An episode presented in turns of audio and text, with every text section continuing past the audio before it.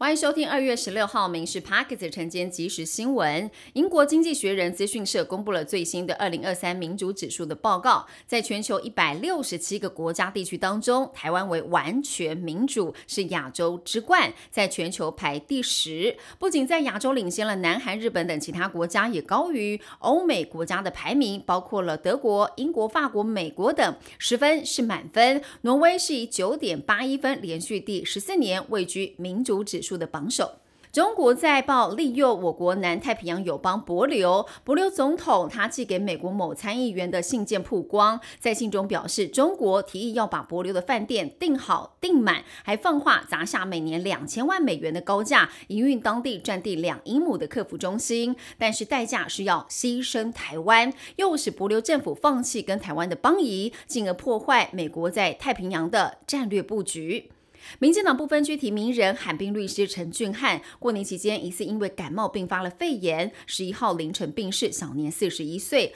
包括了总统蔡英文、副总统赖清德都表达了遗憾不舍，而曾经在脱口秀节目嘲讽他的前央视记者王志安发出了声明，遗憾歉意永远无法传达。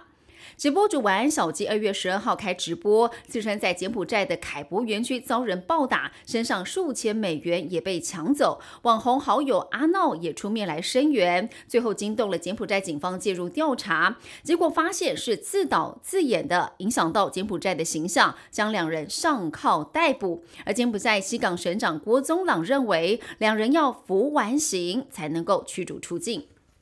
新春才刚开工，外食又掀起了掌声。知名连锁便当店胡须章开出了年后涨价的第一枪，鸡腿便当还有红糟豆乳腿排便当，今天开始通通涨五元，涨幅百分之三点八。红糟豆乳腿排便当已经连两年都调涨了。业者表示，鸡肉跟同期相比涨幅高达了百分之十五，原物料、人事成本攀升才会调涨售价。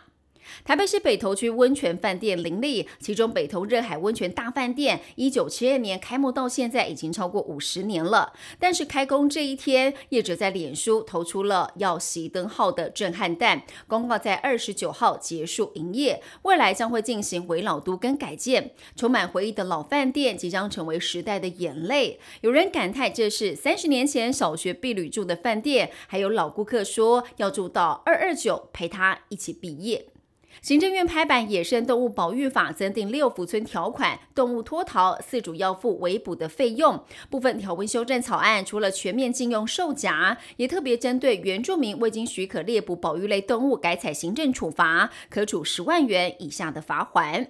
全台大专院校在下周起要开学了。这个月开始，私立大专院校的学杂费每年可以减免三万五千块，另外有补贴公私立大专院校的住宿生每学期五千块钱。至于低收入户或中低收入户家庭住宿生，补贴每名每学期是七千块。美国商务部公布了一月零售销售，比去年十二月下滑了百分之零点八，降幅是超乎了预期。尽管零售数据疲软，投资人情绪还是乐观。华尔街股市主要指数多半又走阳，道琼中场是上涨了三百四十八点八五点，涨幅是百分之零点九一。以上新闻由民事新闻部制作，感谢您收听。更多新闻内容锁定下午五点半《民事 Parks 晚间即时新闻》。